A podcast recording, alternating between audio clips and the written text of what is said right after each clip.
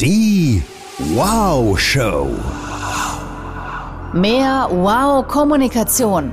Wow-Auftritte. Wow-Gefühl.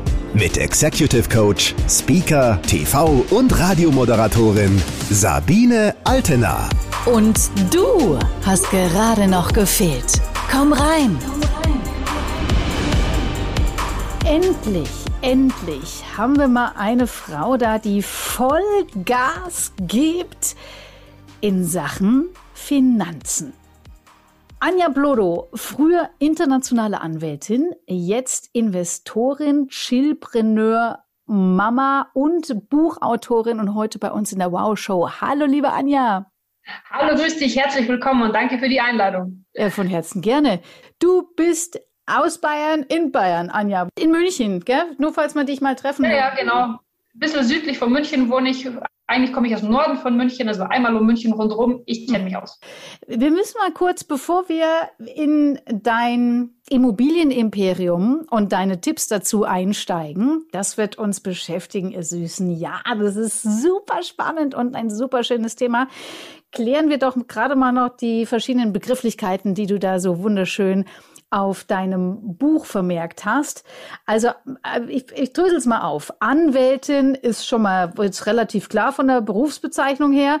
Hast du da ein Fachgebiet gehabt? Ja, internationales Wirtschaftsrecht. Ich habe immer in großen Firmen gearbeitet und da ist, wird man für alle möglichen Rechtsfragen herangezogen, für die man üblicherweise nichts gelernt hat. Das heißt, man muss ständig improvisieren und Lösungen finden. Das ist der Klassiker. Mhm. Was ja an sich eine super spannende Tätigkeit ist.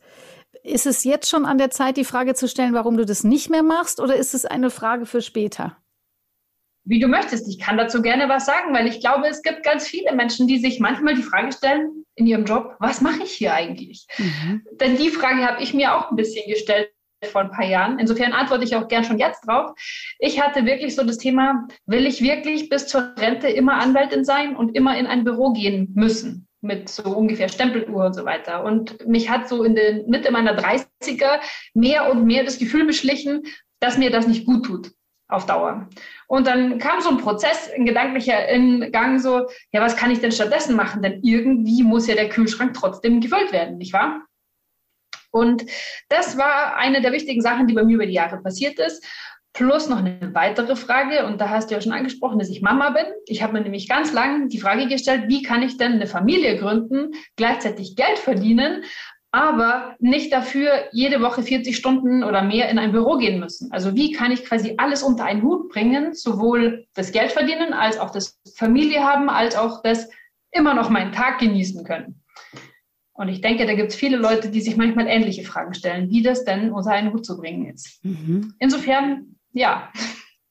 Du hast gerade gesagt, du hast ja mit Mitte 30 diese Frage gestellt. Also Anja, du siehst da maximal aus wie 28, Schatz. Ja, du, mich fragen sie auch manchmal noch, ob ich, wenn ich Alkohol kaufe, ob ich mal meinen Ausweis zeigen könnte. Aber das ist so. cool. Mit 16 ist es mega uncool, wenn man das gefragt wird, ne? Aber äh, jenseits der 28 durchaus eine wunder, wunder, wunderschöne Frage. Ja, also insofern, ich nehme das auch ganz entspannt und freue mich immer drüber.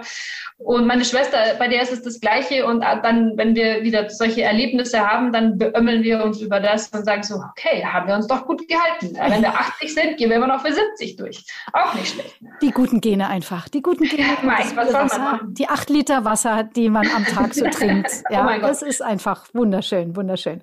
Okay, also die Anwältin an den Nagel gehängt. Dann äh, schreibst du als zweite Beschreibung Investorin. Fülle das bitte mal ein bisschen mit Leben. Ah, okay, danke. Also Investorin heißt tatsächlich, dass ich angefangen habe, weil ich mir eben diese Fragen gestellt habe, wie kann ich aus anderen Geldquellen Geld quasi ähm, generieren und habe angefangen, über viele Umwege mich mit Immobilien zu befassen. Und habe tatsächlich innerhalb einiger Jahre einiges an Immobilien gekauft und einfach in Immobilien investiert. Teilweise eigenes Geld, teilweise eben natürlich auch geliehenes Geld, weil das ist auch ein Witz dabei, dass man eben auch fremdes Geld für sich arbeiten lässt. Ja, und deswegen bin ich Investorin. Das klingt ganz hochtrabend. Ich bin immer noch ich, aber ich bin eben auch Investorin geworden. Ja, ganz ehrlich, ich finde, es klingt super sexy. ja, hallo, ich äh, bin Investorin. Ja. Oder? Schon. Also ich glaube, wenn man sich so vorstellt, erntet man erstmal Augen mit Fragezeichen. Ja, und es ist ja immer ein guter Elevator-Pitch, ne, auf der Party zu sagen, hey Leute, also ich investiere und du so. So, also da hat man auf jeden Fall einen Gesprächsstoff. Jetzt schreibst du als dritte Bezeichnung Chillpreneur. Ja, danke.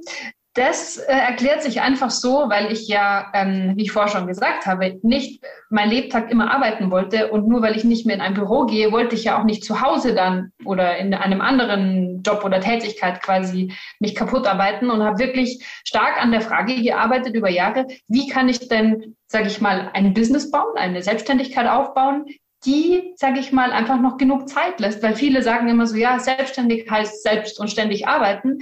Das wollte ich aber nicht, weil dann hätte ich ja gleich im Büro bleiben können. Da ist es auch geheizt und warm, ja. Also deswegen Chillpreneur soll einfach äh, sagen, eine Unternehmerin oder ein, ein Business zu haben, aber trotzdem die Dinge auch entspannt zu sehen und die Dinge so zu organisieren, dass halt noch genug Lebensqualität überbleibt, weil dafür leben wir ja eigentlich. Das stimmt und es klingt fantastisch. Es klingt fast wie aus einer anderen Welt, Anja. Ja, wie das gelobte Land, das Paradies, wo wir alle hinwollen. Quasi äh, nichts tun und doch Geld verdienen. So ähnlich wie in den Bitcoin investieren. ja, das kann auch gut gehen oder auch nicht gut gehen, je nachdem, an welchem Tag man rein oder rausgeht aus dem Markt. Das stimmt. Es ist ja auch so, das muss man dazu sagen, es ist ja nicht so, dass ich nichts tue, ja. Das, wenn man, solange man im Büro ist oder in einem Angestelltenverhältnis, wo man nicht so happy ist, da denkt man sich so, ja, ich will mal irgendwann nichts mehr tun. Was bei mir aber rausgekommen ist, dass ich tue immer noch jede Menge, aber ich mache halt die Sachen, die mir Spaß machen. Ähm, ich kann sehr viel gestalten, weil es sozusagen mein Baby ist. Ich habe keine Bosse oder Geschäftsführer mehr über mir, die mir sagen, was ich tun soll, sondern ich bin jetzt quasi selber der Chef oder die Chefin. Und ich mache immer noch eine Menge, aber halt in meinem eigenen Rhythmus. Und es passt halt besser zum Familienleben und zu wo und wie will ich leben und wie will ich meinen Tag verbringen. Allein die Frage, wann will ich frühstücken? Und muss ich unbedingt äh, im Anzug ins Büro oder kann ich vielleicht auch ein bisschen legerer ganz toll meine Arbeit machen? Das sind einfach so kleine Fragen, wo ich jetzt einfach mehr Gestaltungsspielräume habe. Und das ist einfach was sehr, sehr Schönes. Ja, also frag mich mal. Das ist, glaube ich, echt schwierig. Wenn man mal raus ist aus ähm, der Angestellten-Tätigkeit, ne, dann ist es wirklich nicht so einfach, da wieder zurückzugehen, weil es einfach so viele wahnsinnig schöne Freiheiten gibt. Und klar, das ist auch immer so eine Sache von Präferenzen. Freiheitsliebende Menschen haben da natürlich maximalen Spaß. Sicherheitsorientierte Menschen äh, eher nicht, gegebenenfalls. Also da guckt man auch noch mal drum, wie man auch als sehr sicherheitsorientierter Mensch gut in dieses aufregende Thema Immobilien investieren kann. Lieber Anja, so dritte nee, beziehungsweise vierte Beschreibung ist Mama. Die geht ja direkt einher mit dem Chillpreneur beziehungsweise auch nicht. Wer nämlich Eltern ist, weiß, da ist jetzt nicht so wahnsinnig viel mit Chillen. Vor allem, wenn die klein sind. Wie klein ist deiner? Der wird jetzt demnächst zwei Jahre alt. Also ist gerade in dem Alter, wo es plappern anfängt und wo man wirklich mit ihm schon kleine Gespräche führen kann über das, was ihn bewegt und so weiter. Also, ähm, und das ist, wie du sagst, so viel Zeit oder Muße bleibt da nicht, respektive manchmal ist es einfach da ist so ein kleiner Mensch, der hat halt seine Bedürfnisse und da muss man sich ein bisschen danach richten. Und ich mache es auch gerne. Aber das ist natürlich ein weiterer Faktor, der es für mich wirklich, wo ich wirklich sehr froh bin, dass ich es mir relativ gut einteilen kann. Mhm. Ganz im Ernst. Mhm. Und ich glaube, es gibt viele Menschen da draußen, viele Frauen auch, die sich einfach ein bisschen mehr Luft wünschen würden, zu sagen, ja, ich kann auch wenn der Tag immer noch voll ist, aber ich habe ein bisschen mehr Flexibilität im Tag, weil er sich mehr Zeit rausspringt oder weil mehr Geld rausspringt, einfach um ein paar Dinge ähm, besser miteinander vereinbaren zu können. Ob das mhm. Geld ist für Babysitter oder ob das Geld ist für eine bessere, weiß ich, mal eine Wellnessbehandlung irgendwo oder einfach um eine Putzfrau zu bezahlen, was auch immer. Aber einfach um zu sagen, hey, ich verschaffe mir da ein bisschen Luft und habe noch Zeit für mich Gutes zu tun, weil das, ich glaube, ist total wichtig, dass, ähm, dass man als Frau, gerade wenn man viele, sag ich mal, Hüte aufhat, dass man halt nicht unter die Räder gerät selber, sondern dass man selber immer wieder Freiräume hat, wo man zu atmen kommt, wo man ein bisschen entspannt, wo der Kopf runterkommt. All diese Sachen, die halt einfach auch immens wichtig sind, also quasi einfach Selbstpflege und Selbstliebe ähm, im Leben genug zu haben. Ja, ihr Süßen, hört genau hin. Du hast ein Buch geschrieben mit dem Titel So vererbst du deinen Kindern eine Million.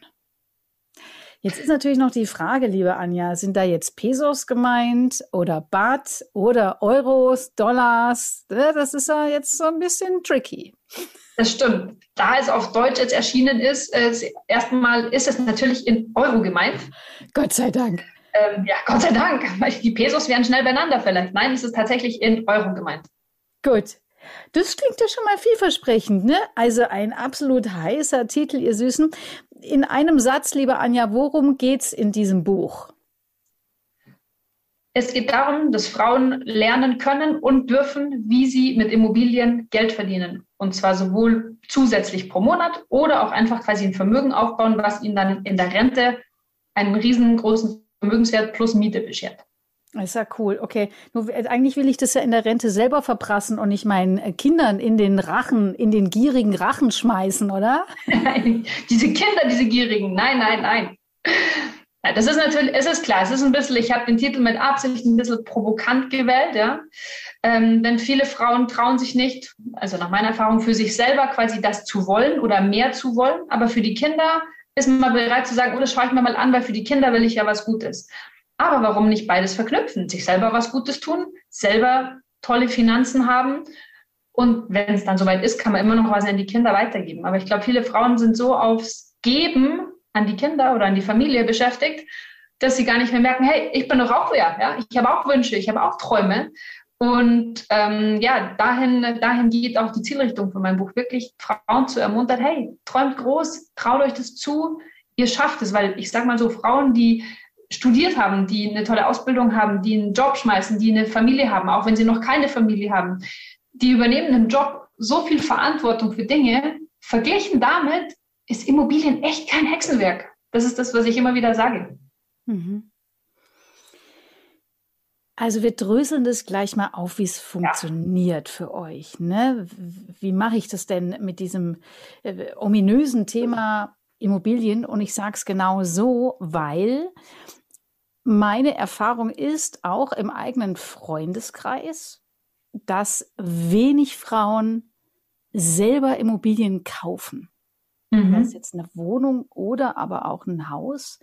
Also es ist wirklich eine ganz kleine Minderheit. Ne? Das gleiche übrigens mit Aktien. Ich habe es gerade schon angesprochen mit Bitcoin. Ja, das ist so völlig out of range. Ja. Aus deiner Erfahrung, liebe Anja, warum ist es so?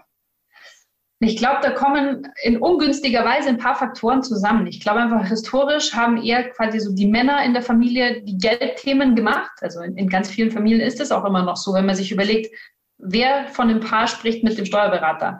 Wer geht auf die Bank? Wer macht, weiß nicht, wenn der Strom gewechselt muss, werden muss oder was? Wer macht es? Also diese vertraglichen finanziellen Sachen, da haben manche Frauen einfach Hemm, Hemm, eine Hemmschwelle, das zu machen und dann macht es der Mann der macht das auch bestimmt gut, ohne Zweifel. Das Thema ist aber nur, dadurch begibt man sich halt ein bisschen so eine Abhängigkeit. Was, glaube ich, das Wichtige ist, einfach, dass man das sieht als Frau. Das ist nur historisch gewachsen, weil Frauen können das genauso gut wie Männer. Das ist einfach nur, man hat halt nicht so die Gewohnheit, das zu tun oder man kennt keine, die das machen. Und noch eine andere Sache, das kommt aber ein bisschen eher so aus dem Thema Immobilien an sich ganz viele denken ja so, ja, Eigenheim, das ist, das, das ist die Krönung des Investments. Man muss ein Eigenheim machen, das ist das Beste, was man tun kann, weil man dann die Miete in die eigene Tasche zahlt. Das ist ja quasi so ein Credo, was viele Leute haben. Und wenn man jetzt aber sagt, so, ja, so ein Eigenheim, das kauft man sich ja üblicherweise quasi als Paar oder als Familie.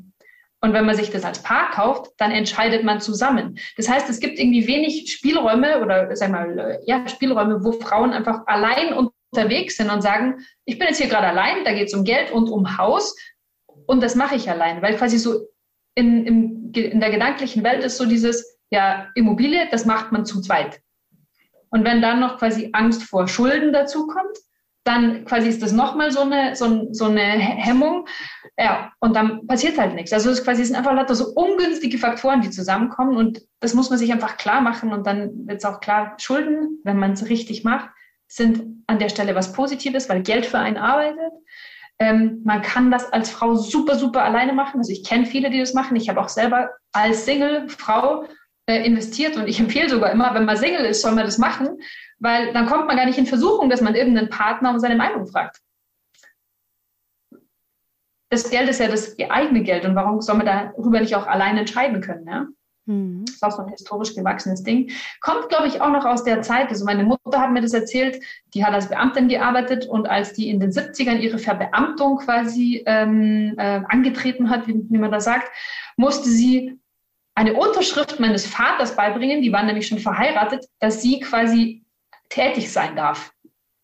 Und sie hat dann irgendwann, wenn sie das gewusst hätte, hätte sie nicht geheiratet, weil das ist ja quasi skandalös, also jetzt aus unserer heutigen Sicht, dass man das Okay des Ehegatten braucht, um arbeiten zu dürfen, ja. Mhm. Und auch sowas wie Kontoeröffnung, das war, glaube ich, dann, weiß nicht, ob das in den 60ern beendet wurde oder so, dass man als Frau, wenn man Konto eröffnet hat, noch die Unterschrift des Mannes brauchte. Aber das sind halt so Sachen, die quasi in den Köpfen von, sage ich mal, Großmüttern, teilweise vielleicht auch unseren Müttern noch drin sind, dass das so ist, dass halt der, der Mann das Konto führt und der bringt dann das Haushaltsgeld für die Frau nach Hause, so ungefähr, ja. ja. Das sind einfach nur Mechanismen, die sich eingeschliffen haben, die aber Quatsch sind, die es heutzutage einfach nicht mehr braucht. Die es nicht mehr braucht und die es noch erstaunlicherweise ganz oft gibt, ne? Ja. Ja, ganz witzig. Ich habe gerade zusammengerechnet, während du über Schulden gespr gesprochen hast so, wenn ich gucke, wo ich investiert bin und so, wir sprechen ja heute über Immobilien, ich glaube, ich habe so gerade, also locker 550.000 Euro Schulden. Super. Von dir dafür, oder? Ja, weil ich halt aus einer anderen Richtung drauf gucke, ne? Mhm. Genau. So, und das ist doch jetzt mal das Spannende, weil da schnürt es ja vielen allein schon bei der Zahl den Hals zu. Ja. Und äh, die Vorstellung, dass das auch noch Schulden sind und oh Gott, wann zahle ich die zurück, wie zahle ich die zurück, verursacht äh, Schnappatmung und Ohnmacht. Und genau da wollen wir mit dir heute rein, liebe Anja für alle, die es schon wieder vergessen haben, bitte googelt sie, bitte vernetzt euch mit ihr, Anja Blodo. Ein vornehmes W, das nicht ausgesprochen wird. Ja, genau. Natürlich. Vielen Dank. Vornehmes W. Genau, spricht man nicht, spricht man nicht, aber schreibt man. Ähm, genau. Ja, lass uns über Schulden sprechen. Ein super Thema. Ja, genau. Also wie, wie ist es denn jetzt? Wie kommt man jetzt denn da, bevor wir also wirklich im späteren Verlauf dieses Podcasts in mal in die einzelnen Schritte gehen. Ne? Wie mache ich es denn? Mhm. Lass uns doch vorher erstmal auf das Mindset gucken, weil ganz ehrlich, witzigerweise hätte ich, also wäre ich früher null auf die Idee gekommen, mir selber was zu kaufen, weil ich dachte, Achtung, ganz anderer Ansatz. Ich hatte nicht Angst, Schulden zu machen, sondern ich dachte, ich habe gar nicht genug Geld um eine Immobilie zu kaufen. Ne? So, also ich bin gar nicht auf diesen Ansatz gekommen von wegen, ach, ich könnte ja Schulden machen. Und ähm, das ist jetzt nochmal eine zweite Variante, die dazu kommt. Also die einen, die vielleicht äh, gar nicht so richtig auf dem Schirm haben, dass sie auch mit gar nicht so wahnsinnig viel Geld was kaufen können. Und dann noch die anderen, die sagen, ja, also, also prinzipiell weiß ich schon, dass es geht, aber boah, ich könnte nicht einschlafen abends mit dem Gedanken, dass ich Schulden habe. Also, wie komme ich denn jetzt dahingehend auf ein entspannteres, gutes Mindset? Okay, das ist super. Da sind ein paar Punkte drin. Ich versuche es mal ein bisschen aufzudröseln. Mhm. Also der erste Punkt ist einfach mal, man muss auch immer überlegen, wenn man eine Immobilie kauft, quasi mit einem Kredit, dann hat man ja auf der einen Seite, wenn man sich das so als Waagschale vorstellt, auf der einen Seite hat man quasi eine, einen Kredit und auf der anderen Seite hat man ja auch einen Vermögensgegenstand, der üblicherweise den gleichen Wert hat. Das heißt, unterm Strich hat man gar keine Schulden. Das ist natürlich jetzt, so, also das würde einem auch jeder Wirtschaftsprüfer bestätigen, wenn man das einfach sowieso auf einer Bilanz macht, links, rechts, sagt man so, unterm Strich sind es keine Schulden. Aber trotzdem ist quasi Anders der, der als bei Wirecard, Anja, oder? Hoffe ich. Ups, auch ein gutes Thema. Ja, ähm, und quasi einfach zu sagen, okay, also wenn der Wert halt dagegen ist und die Bank, wenn man so einen Kredit quasi beantragt, die guckt ja üblicherweise drauf, dass das, was man als Vermögenswert, eine Wohnung zum Beispiel oder ein Haus, was da ist, die bewerten das ja auch, um eben rauszufinden, ob das den Wert auch aushält, ja, ob das den Kredit aushält. Insofern quasi, wenn, wenn also ich sage mal ein bisschen vereinfacht gesagt, wenn die Bank keine Bauchschmerzen hat, dann kann man vielleicht auch schon mal sagen, dann braucht man vielleicht selber auch nicht so viele Bauchschmerzen haben. Das ist so ein bisschen der eine Aspekt, wenn man das einfach mal so mit so einer, sich mit so einer Waagschale vorstellt. Das andere ist aber auch noch, ähm, wenn man das mal vergleicht mit dem Eigenheim, weil bei einem Eigenheim haben die Leute seltsamerweise nicht so viel Horror vor den Schulden, weil ein Eigenheim, das macht man ja und es machen ja ganz viele, also muss es ja eine gute Entscheidung sein. Aber wenn man sich mal anschaut, wie man so einen Deal bekommt, das ist jetzt noch, bevor wir darüber sprechen, wie es genau geht, wenn man also eine grundsätzliche Unterscheidung ist, wenn man Eigenheim kauft, das werden die meisten wissen, die auch ein Eigenheim gekauft haben schon, dann muss man üblicherweise Eigenkapital mitbringen. Und zwar zum einen für die Kaufnebenkosten, sowas wie Notargebühren und, und Grunderwerbsteuer oder Makler oder so. Und man braucht aber auch Eigenkapital quasi ein Prozentsatz des Kaufpreises, üblicherweise um die 20 Prozent. Das heißt, man muss schon eine ganze Menge Eigenkapital haben, um überhaupt einen Kredit zu bekommen. So, das ist beim Eigenheim. Aber was ganz viele nicht wissen, wenn man sich das als Invest anschaut, da schaut es anders aus, weil üblicherweise die Bank bei einem Invest viel entspannter ist, auch eine 100% Finanzierung zu machen. Das heißt, 100% des Kaufpreises finanziert die Bank und selber trägt man dann nur quasi die überschießenden Kaufnebenkosten, eben wie ich schon gesagt habe, Notar, Makler, Grunderwerbsteuer. Aber warum ist das so? Und das muss man sich vor Augen halten und dann versteht man besser, warum es eigentlich gar nicht so schwierig oder gar nicht so riskant ist. Warum gibt die Bank lieber Geld für ein Invest als für ein Eigenheim? Das ist quasi die, die One-Million-Dollar-Frage. Und die Antwort ist einfach. Bei einem Eigenheim quasi haftet, es geht immer um Geld und Haftung. Es haftet das Eigenheim und derjenige, der drin wohnt. Das heißt, wenn man selber ein Eigenheim hat, muss man schauen, dass man immer einen Job hat, um die Raten zu bezahlen. Hat die Bank also zwei Sicherheiten.